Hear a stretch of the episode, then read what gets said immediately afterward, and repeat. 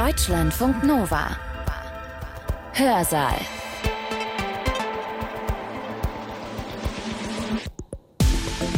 Schön, dass ihr da seid. Ich bin Sibylle Salewski. Ihr hört mich gerade, oder besser gesagt, ihr hört meine Stimme. Vielleicht hört ihr mich im Radio oder an eurem Telefon über Kopfhörer oder direkt am Computer. Möglich ist das, weil wir Menschen irgendwann Techniken erfunden haben, die unsere Stimmen von unseren Körpern lösen.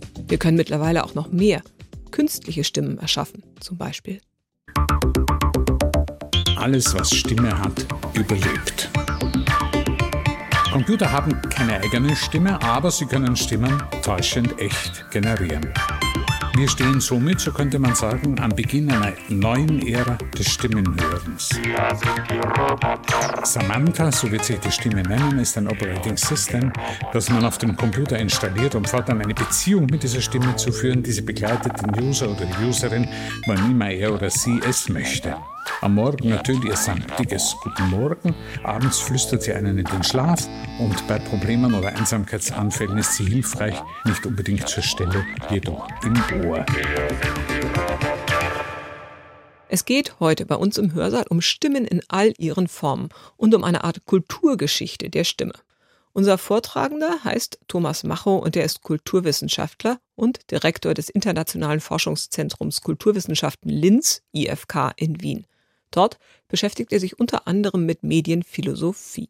In seinem Vortrag erzählt er, wie die Erfindung des Radios und des Grammophons dazu geführt haben, dass wir Stimmen vom Körper trennen können und sie damit auf gewisse Weise unsterblich machen. Schließlich können wir die Stimme von jemandem auch dann auch hören, wenn er schon lange verstorben ist. Worum es auch geht in dem Vortrag, um das Stimmenhören im Kopf und was es damit auf sich hat. Und Thomas Macho erzählt, warum er glaubt, dass wir am Beginn einer neuen Ära des Stimmenhörens stehen. Sein Vortrag hat den Titel Traumstimmen zur Geschichte der Verdrängung fremder Stimmen im Film. Er hat diesen Vortrag am 10. November 2022 gehalten und zwar in Berlin im Rahmen der Mosse Lectures, die jedes Jahr an der Humboldt-Universität zu Berlin stattfinden. Die Anlässe für die Semesterfrage der Mosse Lectures nach den Simulationen vokaler Authentizität sind evident, und zwar spätestens seit den während des grausamen Angriffskriegs gegen die Ukraine mehrfach praktizierten Fake-Telefonaten der russischen Komiker Wovan und Lexus, die etwa einen Anruf des Kiewer Bürgermeisters Vitali Klitschko mit Franziska Giffey, aber auch mit den Bürgermeistern von Wien, Madrid und Warschau simuliert haben. Woban und Lexus operieren seit 2014 miteinander. In vokalen Camouflagen telefonierten sie beispielsweise 2015 mit Elton John über Gayrechte in Russland, aber auch mit Michael Gorbatschow 2020 mit Prince Harry oder Justin Trudeau als Greta Thunberg und ihr Vater, da sind sie in beiden Rollen aufgetreten. Während des Kriegs in der Ukraine imitierten sie in einem Telefonat mit dem britischen Verteidigungsminister Ben Wallace die Stimme von Denis Schmyhal, dem ukrainischen Ministerpräsidenten, und im Juni 2022 telefonierten sie als Volodymyr Zelensky mit Joanne Rowling, Verfasserin der Harry Potter Heptalogie. Unklar ist freilich nach wie vor, ob Woran und Lexus bei ihren Anrufen auf die eben auch erwähnte Deepfake-Technologie zurückgreifen oder ob sie einfach, was mehrfach vermutet wird, wie das österreichische Duo Robert Stachel und Peter Hörmannseder, die als Maschek häufig in der Late-Night-Show Willkommen Österreich, moderiert von Christoph Grissemann und Dirk Stermann, auftreten, als begabte Stimmimitatoren agieren. Mein Vortrag wird sich in drei Teile gliedern. Im ersten Teil werde ich über das Stimmen hören. Jenseits der immer noch verbreiteten Pathologisierung als Symptom von Psychosen und paranoider Schizophrenie sprechen, unter Bezug auf neuere Forschungen zur Geschichte und Wissenschaft der inneren Stimmen, aber auch wenigstens kurz auf zwei Romane, die um das Stimmenhören indigener Hauptfiguren kreisen, und zwar Eisechoas von Sara Gallardo aus dem Jahr 1971. Die deutsche Übersetzung von Peter Kulzen erschien 2017 sowie Menschenkind von Indra Sinha aus dem Jahr 2007. Die deutsche Übersetzung von Susan Urban erschien 2011. Welche Stimmen, so werde ich fragen, hören wir in Traum und Rausch, im Rhythmus des Gehens, in Krisen und Konflikten, aber auch beim Lesen und Schreiben? Ein Thema, das uns alle auch, glaube ich, sehr interessiert. Der zweite Teil meines Vortrags wird danach die Geschichte der Stimm- und Sprachsynchronisation im Film kurz umreißen dann auch unter kurzem Bezug auf einen Zeichentrickfilm der Disney Company über Donald's Dream Voice aus dem Jahr 1948. Am Rande werde ich auch einige Beispiele der auf zwei CDs erschienenen Sammlungen Liebesgrüße aus Hollywood von 1999 und 2002 kommentieren, auf denen deutsche Synchronsprecher und Synchronsprecherinnen prominenter Filmstars deutschsprachige Lyrik vortragen. Im dritten Teil sollen dann die digitalen Stimmen im Mittelpunkt stehen, etwa in Computerspielen, die das Stimmenhören in virtuellen Welten für die Spieler oder Spielerinnen simulieren, und zwar mit Hilfe von Kopfhörern, die gleichsam als technische Instrumente für das Hören fremder Stimmen im Kopf fungieren. Ich muss mich an dieser Stelle entschuldigen. Ich habe zwar Audiobeispiele mitgebracht, aber mich eigentlich so ein, zwei Stunden vor Beginn des Vortrags dafür entschieden, sie nicht vorzuführen. Äh, die Gründe sind verschieden. Der Hauptgrund ist natürlich, dass hier aufgezeichnet wird und man in urheberrechtliche Bredouillen kommen kann, wenn man etwa einen Film der Disney Company und das auch nur in Auszügen vorführt. Mir wurde immer gesagt, man muss bei Disney und Pixar besonders vorsichtig sein, weil die ganze Anwaltskonsortien beschäftigen, die solche Urheberrechtsverletzungen sofort einklagen. Die Beispiele aus den Liebesgrüßen aus Hollywood, die ich heute nochmal weitgehend abgehört habe, die sind wunderbar, ich kann das nur wärmstens empfehlen. Aber die werden auch von Drum and Bass Klängern begleitet, was wiederum zur Vorführung nicht ganz so ideal ist. Und schließlich habe ich dann festgestellt, dass der kurze Ausschnitt zu den Voices auf Computerspielen, den Inner Voices, nur funktioniert, wenn man Kopfhörer aufsetzt. Sonst wirkt es ein bisschen albern. Wenn man Kopfhörer aufsetzt, ist es total unheimlich, weil die natürlich unentwickelte Kanalwechsel praktizieren. Das heißt, mal hört man diese innere Stimme der Protagonistin von links, mal von rechts, mal von vorn, mal von hinten. Man ist richtig in diesem Stimmenkosmos drinnen. Das funktioniert sehr toll, vor allem wenn Sie sich vorstellen, dass man diese Figur ja auch betätigt. Man ist ja sozusagen mit ihr sowieso verschmolzen. Aber dadurch, dass man eben auch noch ihre inneren Stimmen hört, ist man noch besser und intensiver mit ihr verschmolzen, als es sonst möglich wäre. Da es unmöglich gewesen wäre, die Veranstalter dazu zu überreden, ihnen allen Kopfhörer zur Verfügung zu stellen, habe ich auch auf dieses Audiobeispiel verzichtet. Und beginne jetzt mit dem ersten Abschnitt zum Stimmenhören. Vor bald einem halben Jahrhundert erschien in New York ein ebenso umfangreiches wie aufsehenerregendes Buch dass die Erfahrungen des Hörens fremder Stimmen nicht mehr als Symptome einer mentalen Erkrankung, einer Psychose oder paranoiden Schizophrenie zu beschreiben versuchte, sondern als elementaren Effekt der Hominisation und der Entstehung von Sprachen vor mehr als 100.000 Jahren. So genau weiß man das nicht. Die Schätzungen schwanken zwischen 100 und 160.000 Jahren. Julian Janes, der Autor dieses Buchs, er starb übrigens fast auf den Tag genau vor 25 Jahren, am 21. November 1997, hat er als Psychologe an der Princeton University gelehrt und geforscht. Das ist allerdings auch tatsächlich sein Hauptwerk und das einzige Buch, für das er heute noch von Gesellschaften erinnert wird. Unter Berufung auf zahlreiche Quellentexte, Artefakte und Rituale entwickelte James in seinem Buch die Hypothese, dass der Bewusstseinshorizont schon der frühesten Kulturen von inneren Stimmen strukturiert wurde. In den Köpfen der Menschen hätten sich direkt und unverstellt die Geister ihrer gestorbenen Ahnen, Gottheiten, Könige oder Priesterinnen zu Wort gemeldet. Was in der modernen Psychiatrie als Symptom eben einer mentalen Erkrankung qualifiziert werde, sei noch vor wenigen Jahrtausenden gleichsam der Normalfall gewesen. Am Beispiel der homerischen Ilias, so Janes, lasse sich zeigen, wann immer die Helden des Trojanischen Kriegs in Stress und Entscheidungsnot gerieten, befahl ihnen eine göttliche Stimme, was zu tun sei. Die Götterstatuen der theokratischen Hochkulturen fungierten, so behauptet Janes, als Halluzinationsmedien. Sie waren Stimmenträger sakraler Persönlichkeiten, die äußeren Manifestationen innerer, unsichtbarer Sprechakte. Ein inzwischen verstummtes Sprachzentrum in der rechten Gehirnhälfte habe als Schutz- und Beratungsinstanz gewirkt, als Orientierung der Individuen am Erfahrungsschatz ihrer toten Ahnen und großen Mütter. In seiner umfangreichen Darstellung von Tod und Jenseits im alten Ägypten hat Jan Assmann die komplexen Mumifizierungsrituale buchstäblich als eine Art von Kulturtechniken der Auferstehung und zwar auch und gerade der Auferstehung von Stimmen beschrieben.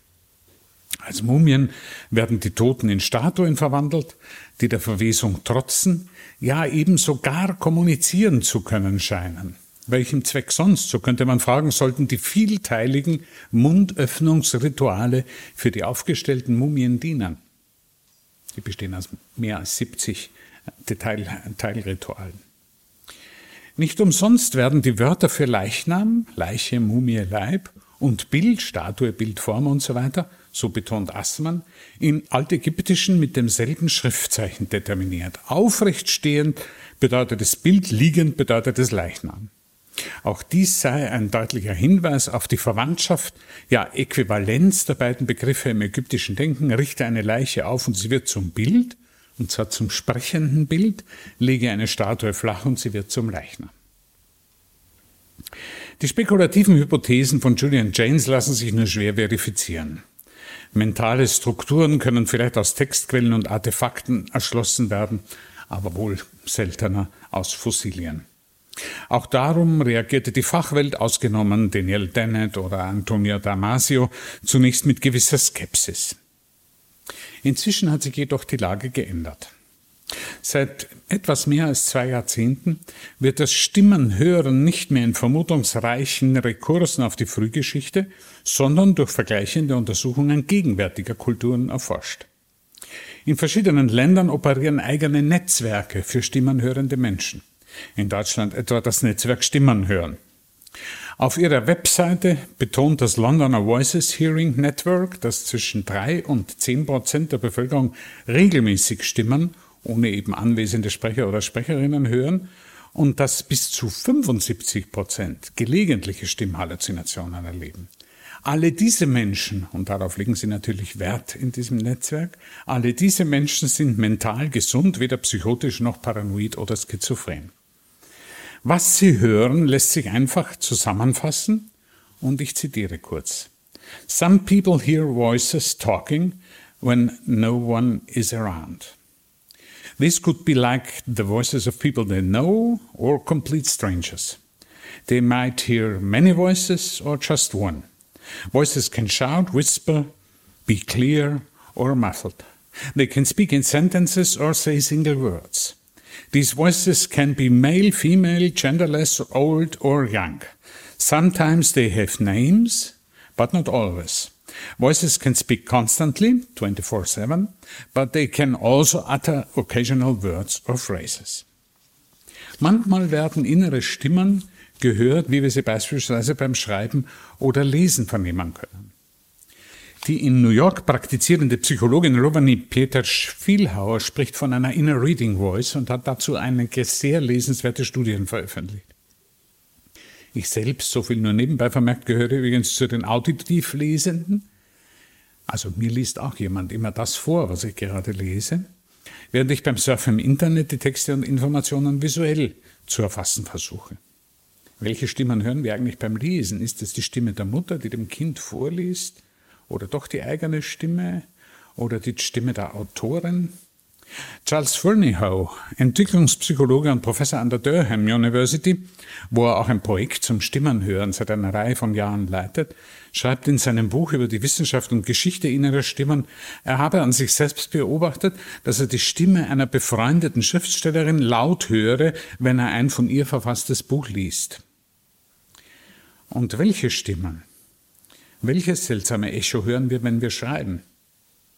Wie verwandelt sich Sprechen in Schriften? James behauptete erst, die Ausbreitung und Differenzierung der Schrift habe das, was er das bikamerale Bewusstsein nannte, revolutioniert.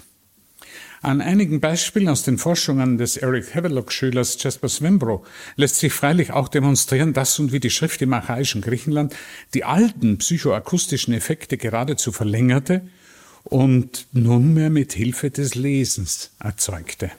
Also Lesen kann auch offenbar in die Nähe des Stimmenhörens rücken.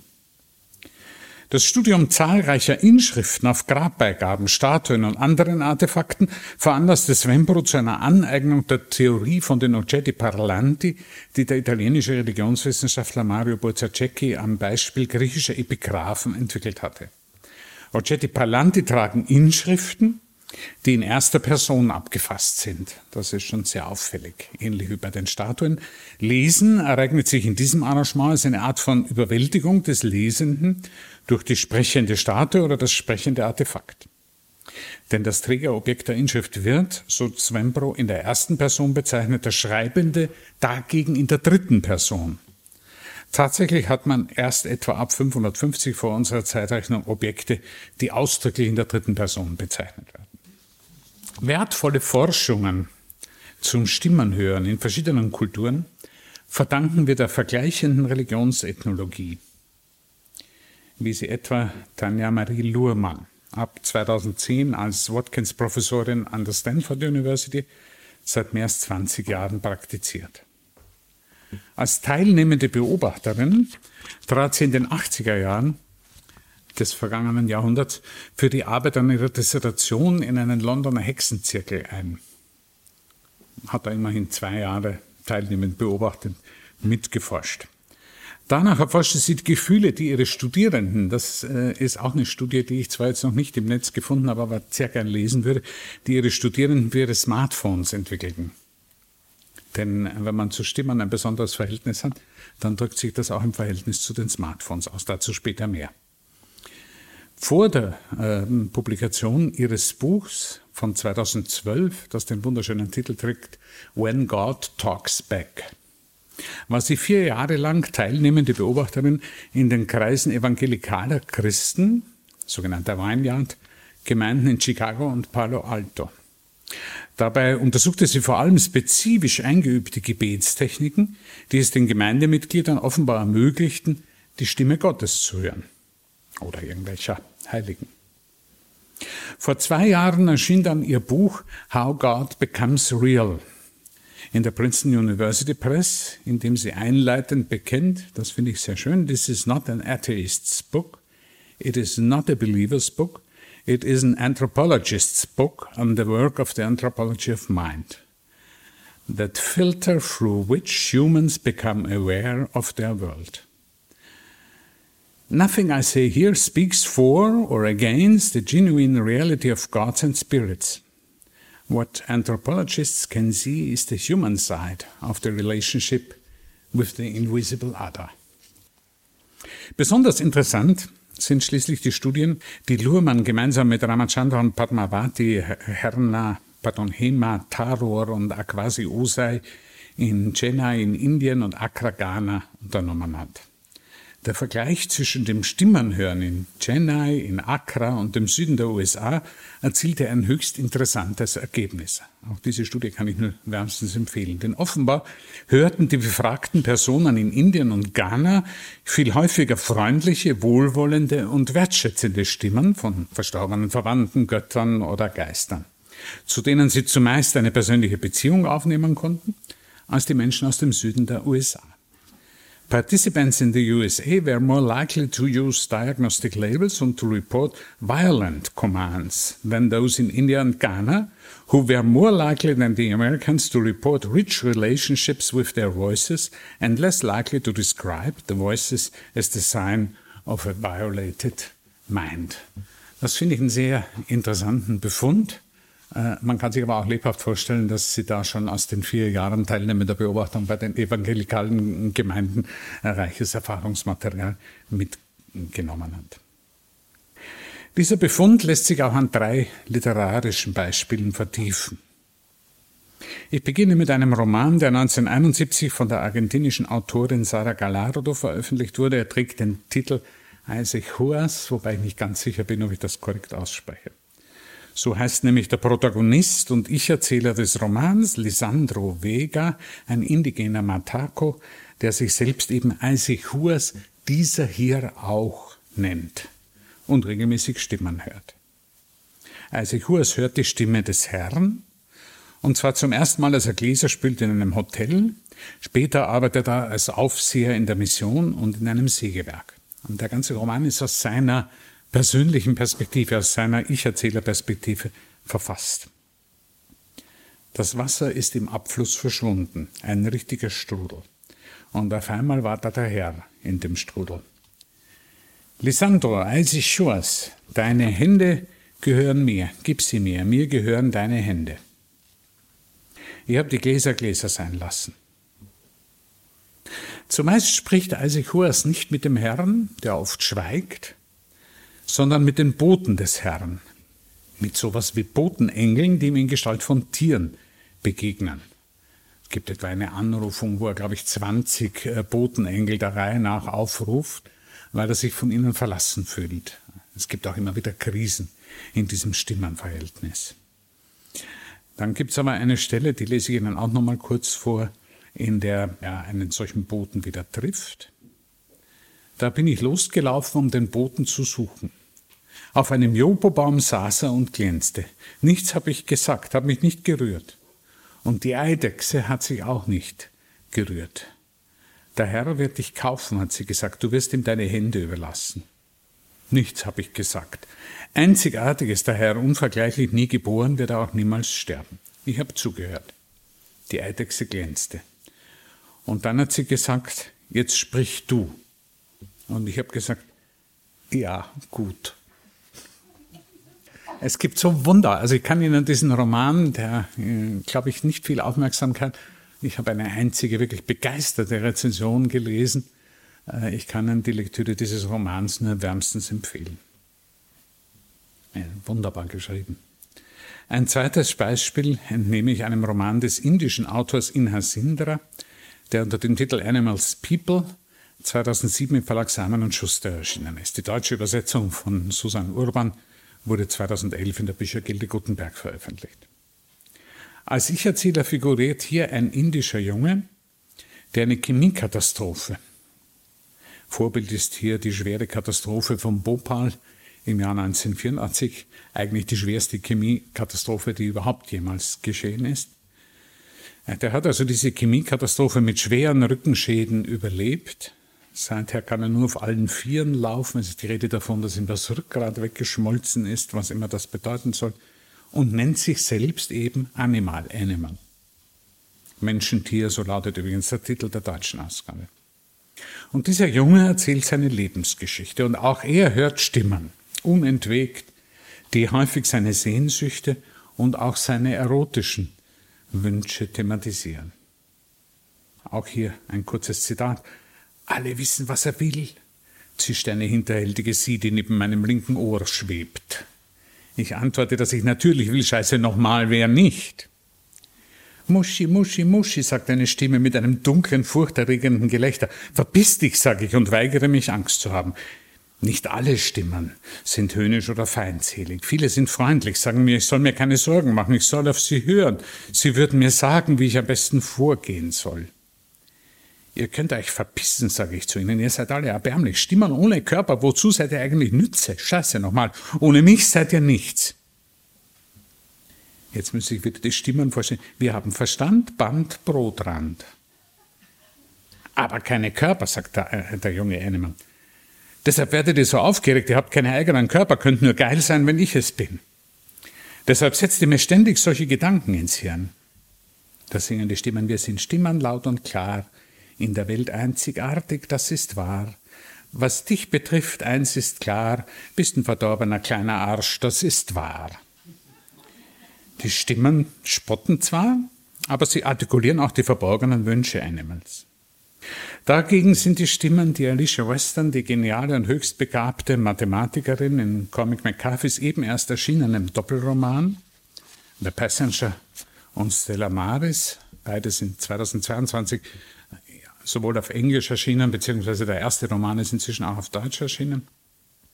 Die Stimmen, die sie regelmäßig hört, die sind zumeist ebenso aggressiv und boshaft wie die visuellen Halluzinationen sonderbarer Gestalten, die sie nahezu unentwickt heimsuchen, bis sie ihrem Leben selbst ein Ende setzt. Wobei ich jetzt dazu sagen muss, dass ich den zweiten Roman, der hauptsächlich um Alicia kreist, der erste Roman kreist um ihren Bruder, dass ich den nur auszugsweise bisher lesen konnte. Damit komme ich zum zweiten Teil meines Vortrags, den ich überschrieben habe als Stimmapparate. Animal, Animal, der schwer versehrte indische Junge, lernt mehrere Sprachen. Mit Ma Francis, der Nonne, die sich wie eine Mutter um ihn kümmert, redet er beispielsweise Französisch. Er kann aber auch Englisch, und seinen Lebensbericht spricht er ab für einen Journalisten auf insgesamt 23 Tonkassetten. Die Kapitel sind auch nummeriert nach der Reihenfolge der Kassetten. Er benutzt also einen technischen Apparat zur Aufzeichnung von Stimmen, um seine inneren Stimmen in Tonspuren für fremde Ohren zu verwandeln. Das macht die Sache natürlich ordentlich kompliziert. Das heißt, wir haben jemanden, der auf Kassette spricht für andere Menschen, die er als Augen bezeichnet, also gelegentlich adressiert er die Lesenden als eine Vielzahl von Augen, die ihm unheimlich sind. Und es ist die ganze Zeit die Rede von seinen inneren Stimmen. Apparate zum Stimmen hören. Im Jahr 1876 wurden die ersten Telefone durch den amerikanischen Taubstummenlehrer Alexander Graham Bell erfunden und zum Patent angemeldet. Seither konnten sich menschliche Stimmen auch auf technische Art und Weise von ihren Körpern trennen. Denn natürlich haben sie sich vorher auch immer von ihren Körpern getrennt, wenn wir unsere Innenstimmen gehört haben. Kurz nach Bells Erfindung des Telefons wurde die räumliche Mobilität der Stimmen dann auch auf die Zeit ausgedehnt. Am 18. Juli 1877, Ulrike Fett hat schon kurz darauf angespielt, erfand Thomas Alva Edison den Phonographen. Angeblich begrüßte er sich selbst an diesem Tag mit einem aufgezeichneten Hello. Der erste Phonograph bestand aus einer mit Staniolpapier bezogenen Walze, einem Trichter, einer Membran und einer Nadel. Eine Vervielfältigung der bespielten Walzen war allerdings unmöglich. Erst ab 1888 verwendete Edison Wachswalzen, die nach 1893 auch kopiert werden konnten. Doch schon ein Jahr zuvor hatte Emil Berliner sein Grammophon patentieren lassen, das keine Walzen, sondern runde flache Zinkscheiben mit einer Wachsbeschichtung, die späteren Schallplatten einsetzte. Im Jahr 1892 begann die industrielle Produktion der Schallplatten, ab 1895 unter Verwendung von Schellack als Grundstoff. Und ein paar Jahre später gründete Berliner bekanntlich die Deutsche Grammophongesellschaft. Vor der Erfindung ihrer Apparate zur Speicherung von Stimmen hatten sich Edison und Berliner mit Übertragungstechniken, Telegrafie und Telefon beschäftigt. Edison war Telegraphist und danach auch Betriebsleiter der Golden Stock Telegraph Company in New York Fast gleichzeitig entwickelten Edison und Berliner auch verbesserte Mikrofone für Telefonapparate. Die Technik historisch, also nahezu synchronen Lösungen der Probleme von Stimmübertragung, Telefon, Stimmaufzeichnung und Stimmspeicherung, Phonograph und Grammophon, erzwangen neuartige Auseinandersetzungen mit dem immer noch latent unheimlichen körperloser Stimmen. Bereits im 18. Jahrhundert hatte die Vorführung der ersten Sprechmaschinen für Verwunderung und Irritation gesorgt. Da heißt es in einer Zeitschrift, Sie können es nicht glauben, lieber Freund, was für eine sonderbare Sensation das erste Hören einer Menschenstimme und Menschensprache, die augenscheinlich nicht aus einem Menschenmunde kam, auf uns alle machte. Wir sahen einander stumm und betroffen an und gestunden es uns Herr nach offenherzig, dass uns im ersten Momente ein kleiner, heimlicher Schauer überlaufen hätte. Vielleicht wurden auch darum manche Sprechmaschinen des 18. Jahrhunderts mit einem menschlichen Antlitz ausgerüstet, sozusagen um die Körperlosigkeit ein bisschen zu kamouflieren. Beispielsweise die Tête Palante von Abbé Mical in Paris, die im Jahr 1783 schon der Königlichen Akademie vorgestellt wurden. Lavoisier und Laplace bestätigten damals, neben anderen Wissenschaftlern, die technischen Leistungen des Abbé und nannten die sprechenden Köpfe eine Maschine ingeniös. Ingeniös waren diese Maschinen aber auch als theatrale Inszenierungen. Sprechende Puppen waren im 18. Jahrhundert überaus populär. Was sich aber im Design dieser Automaten historisch ankündigte, wurde eben erst im letzten Drittel des 19. Jahrhunderts in vielfältigen Symbolisierungen der Instrumente, Medien und Maschinen zur Stimmübertragung und Stimmaufzeichnung vollzogen. Wer die Körperlosigkeit der Stimmen ebenso erzeugen wie vermeiden wollte, musste ja die Stimmen geradezu reinkarnieren in den Telefonen, Phonographen oder Grammophonen selbst. Im Song of Mr. Phonograph von 1878 stellte sich der Apparat, ein spätes Echo der Oggetti Parlanti, mit einem Lied vor, in dem er seinen Namen nannte und betonte, dass sein Körper nicht aus Fleisch und Blut bestehe. 1890 wurde der Phonograph in Gestalt einer Porzellanpuppe als Edisons Talking Doll erzeugt und nach der Jahrhundertwende kamen Grammophone mit Figuren auf den Markt, die gewissermaßen den Körper der Maschine repräsentieren sollten, beispielsweise durch nackte Sirenen, die den Schalltrichter stützten. Stimmenübertragung durch Telefonie und Stimmenspeicherung durch Phonographie wurden, wie bereits erwähnt, fast gleichzeitig erfunden. Was mochte näher liegen, als diese beiden Techniken miteinander zu verschränken? Gegen Ende des 19. Jahrhunderts gelang dem serbischen Elektroingenieur Nikola Tesla, der 1884 nach New York emigriert war, um in der Firma Thomas Edisons zu arbeiten, die Erfindung des Radios. Tesla war ein genialer Kopf, der bis zu seinem Tod weltweit über 700 Patente anmeldete, aber im kommerziellen Umgang mit seinen Erfindungen blieb er halbwegs glücklos. Das Patent für den Wechselstromgenerator hatte er geradezu verschenkt an George Westinghouse. Die Erfindung des Radios wurde ihm erst 1943 nach seinem Tod zuerkannt, zumal 1895 ein Feuer seine gesamte Sendeanlage vernichtet hatte. Bis dahin galten nämlich der russische Physiker Alexander Popov und der italienische Elektroingenieur Marconi als Erfinder des Radios.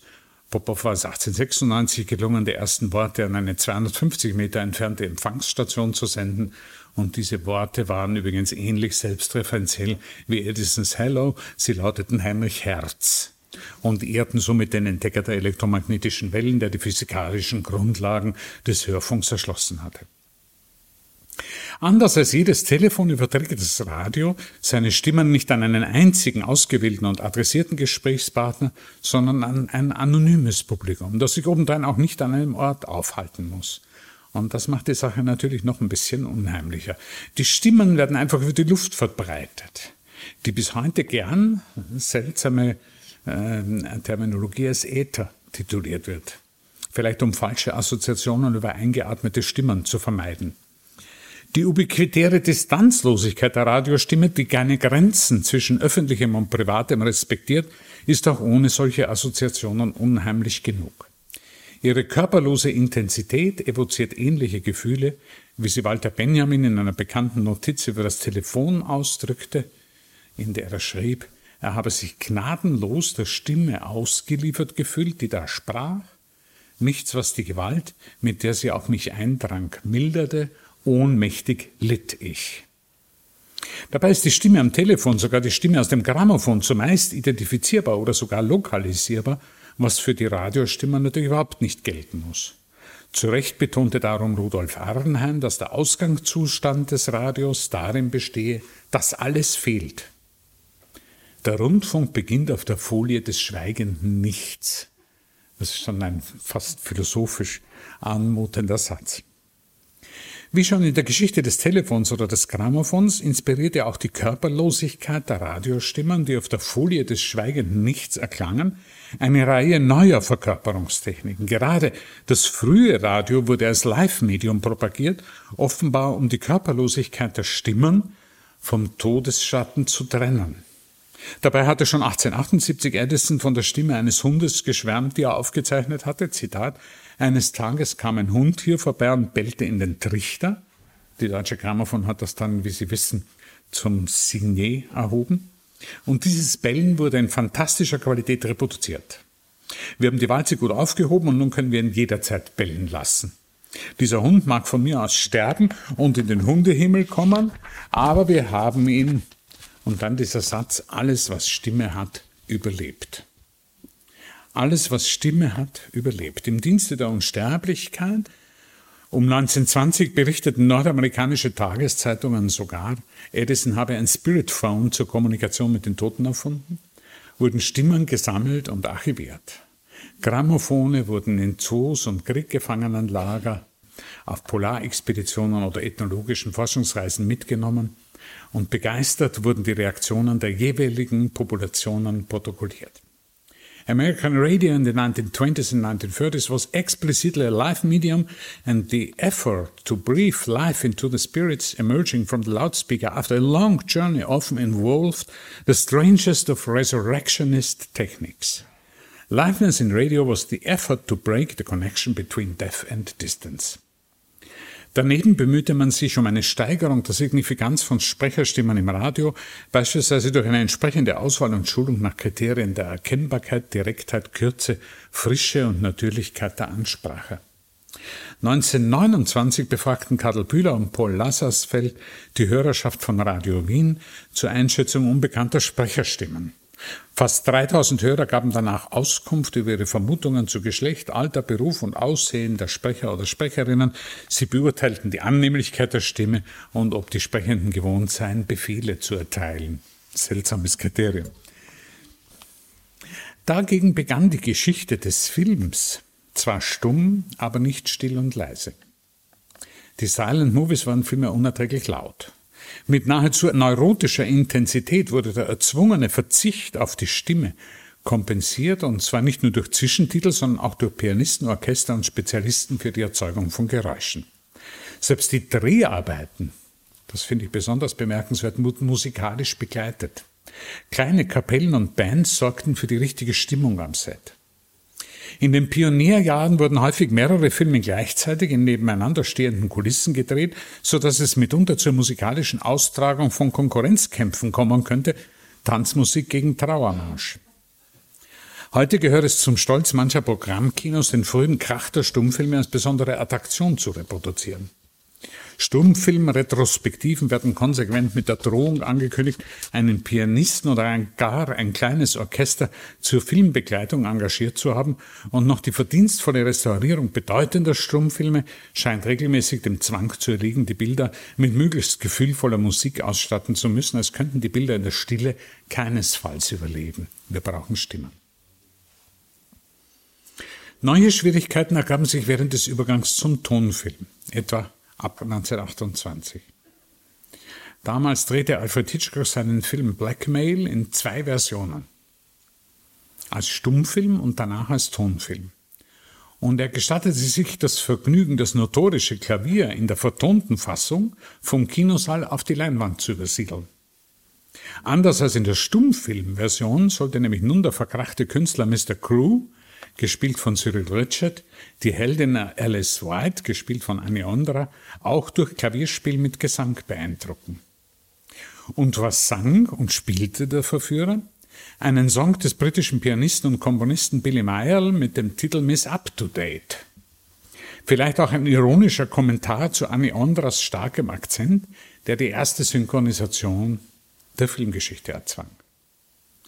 Im Gespräch mit François Truffaut erinnerte sich Hitchcock, synchronisieren, wie man es heute macht, gab es damals noch nicht. Ich habe das Problem gelöst, indem ich eine junge englische Schauspielerin, Joan Barry, in einer Kabine außerhalb des Blickfeldes setzte und sie die Dialoge an ein Mikrofon sprechen ließ, während Fräulein Onda die Wörter nur markierte. Ich verfolgte ihr Spiel und hörte über Kopfhörer die Texte von Joan Barry. Eine Notlösung.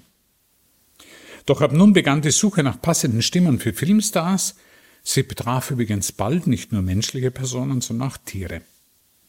Rund 20 Jahre nach Blackmail produzierte, wie schon erwähnt, die Disney Company einen Zeichentrickfilm mit dem Titel Donald's Dream Voice unter der Regie von Jack King. In diesem amüsanten Film wird das Problem der Entenstimme aufgeworfen. Donald arbeitet nämlich als quakender Bürstenverkäufer, aber mit mäßigem Erfolg. Erst als er Voice Pills einzunehmen beginnt, steigert er seine Verkaufszahlen. Und kurz bevor er dann Daisy mit seiner neuen Stimme beeindrucken und umwerben kann, ich glaube, er will ja sogar einen Heiratsantrag machen, fällt die letzte Pille zu Boden. Donald jagt sie durch die Straßen der halben Stadt, bis eine Kuh die zu ihr rollende Pille frisst und sofort mit klarer Stimme zu sprechen beginnt. Probleme der Sprachsynchronisation im Film ergeben sich auch daraus, dass Schauspielerinnen und Schauspieler nicht nur mit fremden Stimmen sprechen, sondern auch in anderen Sprachen. Deutsche Sätze sind beispielsweise oft länger als englische Sätze. Also muss gekürzt werden oder die Synchronsprechenden müssen schneller reden. Das kann man tatsächlich an vielen Filmen, die synchronisiert wurden, beobachten wenn sie aus dem Englischen ins Deutsche synchronisieren, äh, haben die alle ein Tempo drauf, wie bei der berühmten Werbeansage über Risiken und Nebenwirkungen. Fragen Sie bitte einen Arzt oder Apotheker, wo man auch das Gefühl hat, der Sprecher ist geschult darauf, möglichst wenig Werbezeit für diese Ansage zu verbrauchen. Daher wird inzwischen auch wieder häufig die ältere Technik der Stummfilme praktiziert, allerdings nicht mehr mit Zwischen, sondern mit Untertiteln oder Übertiteln, wie auch in zahlreichen Opernhäusern.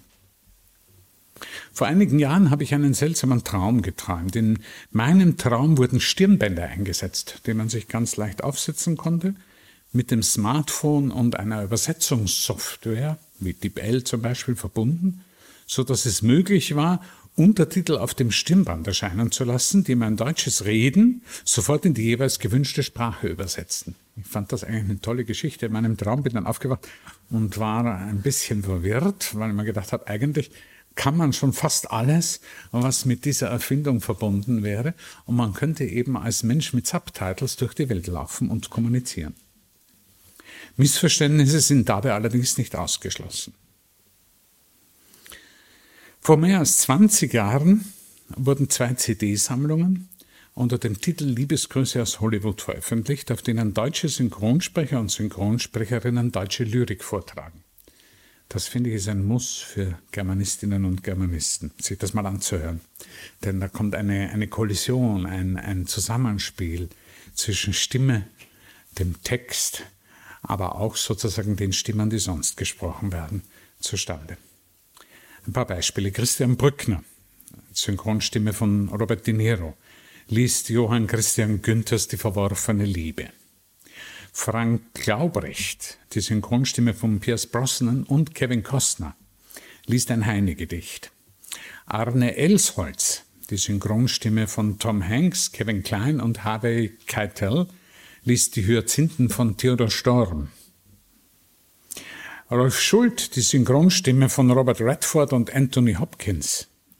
Liest Ringelnatz. Ich kann übrigens nur mal empfehlen, mal parallel das Schweigen der Lämmer und den Pferdeflüsterer zu gucken. Sie werden verblüfft sein über die Ähnlichkeit der Stimme und die merkwürdigen Effekte, die sich daraus ergeben. Und Thomas Dannenberg, die Synchronstimme von John Travolta und Sylvester Stallone, liest ausgerechnet Hermann Hesses im Nebel. Das hatte ich sogar mitgenommen, um es Ihnen vorzuspielen, habe aber dann festgestellt, dass da doch so ein Drum and Bass Rhyme drunter gelegt ist, der es ein bisschen erschwert. Wer sich aber dafür interessiert, kann mir gerne eine E-Mail schicken. Ich sende Ihnen dann ausgewählte Beispiele.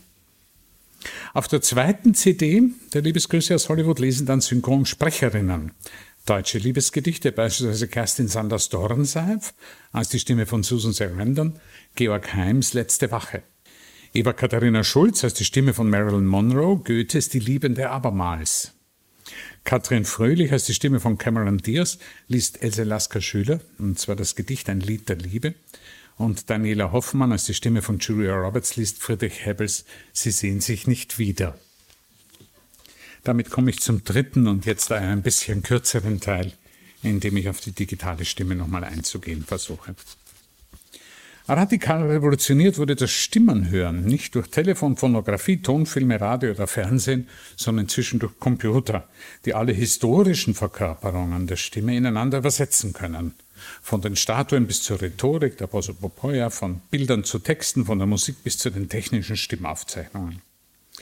Darüber hinaus bewirken die digitalen Medien den Aufbau völlig neuartiger Formen von Medienverbünden, die relevante Zukunft von Radio, Kino, Fernsehen oder Telefonie wird sich wohl in den nächsten Jahren oder Jahrzehnten im Internet entscheiden, in offenen Computernetzwerken, die mit wachsendem Tempo eine pragmatische Verschränkung der Medien- und Kulturtechniken durchsetzen.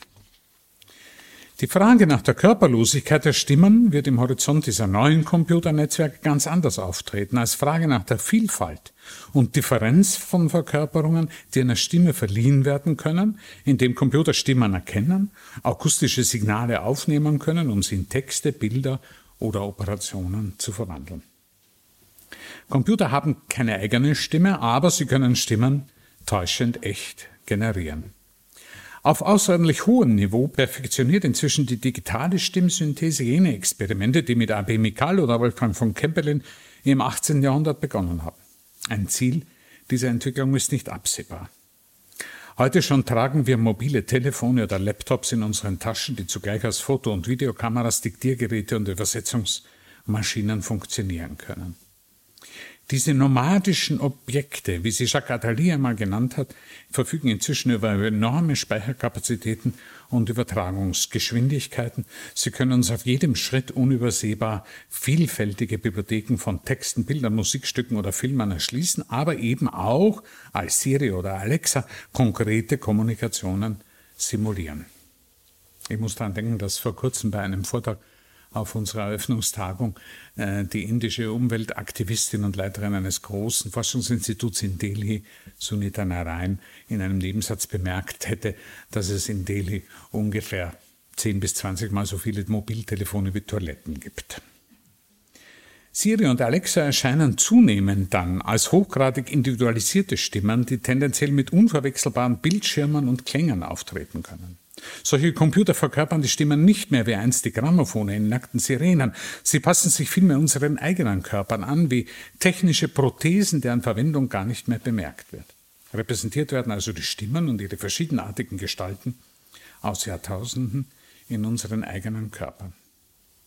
Wir stehen somit, so könnte man sagen, am Beginn einer neuen Ära des Stimmenhörens. Und während Menschen die Stimmen hören auch nie ganz sicher sein können, wer zu ihnen spricht, Ahnen, Götter, Geister oder Dämonen, wissen wir auch nicht immer, wem die gehörten Stimmen zugerechnet werden müssen.